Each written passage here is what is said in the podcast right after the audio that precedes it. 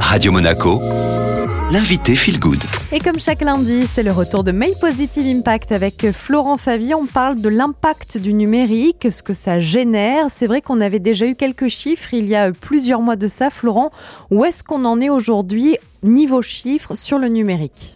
En très grossier, voici ce qu'on peut dire. 4% des gaz à effet de serre émis à l'échelle de la planète sont liés au numérique. Et on imagine que ça peut doubler allant jusqu'à 8% en 2025. Donc c'est dans pas longtemps. En France, on considère que 10% de l'énergie consommée l'est pour un usage numérique.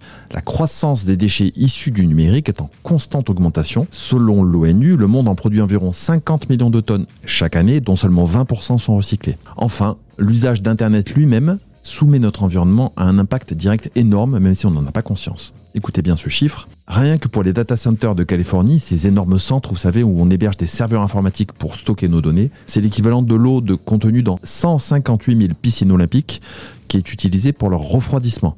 Avec ces chiffres, Florent, liés au numérique, si on pense par exemple au téléphone, on s'aperçoit que c'est non seulement mauvais pour le climat, et en plus que c'est un désastre pour l'écologie. C'est vrai que l'impact du numérique, ce n'est pas seulement climatique, vous avez raison de le préciser, ce serait trop beau. Que ce soit au stade de la fabrication des machines ou de leur fin de vie, la biodiversité, les ressources naturelles ou les milieux souffrent à toutes les étapes. 80% de l'impact du numérique vient de la fabrication des terminaux. Alors même si certains services numériques vont très certainement contribuer à nous aider à lutter contre la dégradation de notre environnement, il semble difficile de se reposer sur le numérique seul pour nous sauver, en tout cas sans prendre certaines précautions. Le problème, c'est l'utilisation qui en est faite, bien sûr, comme souvent en soi, le numérique n'est critiquable que par son usage. Il suffit de regarder l'avalanche d'objets connectés, tous plus inutiles et parfois absurdes les uns que les autres, qui est en train de se déverser dans nos foyers. Avons-nous vraiment besoin de frigos connectés, de lave-linge connectés, de matelas, gourdes ou toilettes connectées C'est pas sûr, car tous ces objets existent. On s'en rend peu compte, mais à chaque fois, l'impact induit par la fabrication de leurs composants électroniques ou de leurs batteries sur notre environnement est horriblement coûteux. L'extraction de tous les métaux rares nécessaires à leur fonctionnement, outre les dégâts humains et sociaux qu'elles génèrent, provoque également des pollutions quasiment éternelles, en tout cas qui durent sur plusieurs siècles sur les sites d'extraction.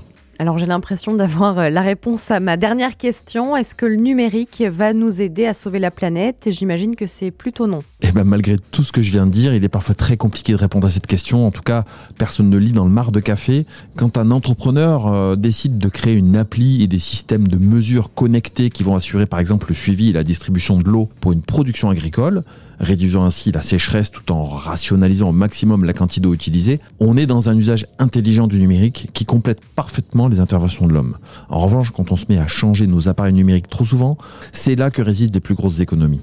Pour réduire votre impact numérique, Julia, il faut non seulement éviter le streaming de vidéos HD, même si c'est marginal, mais surtout, il faut conserver votre téléphone encore quelques années afin de maximiser l'utilisation des ressources qui ont été nécessaires pour le construire et qui ne sont encore que trop peu recyclées ou revalorisées.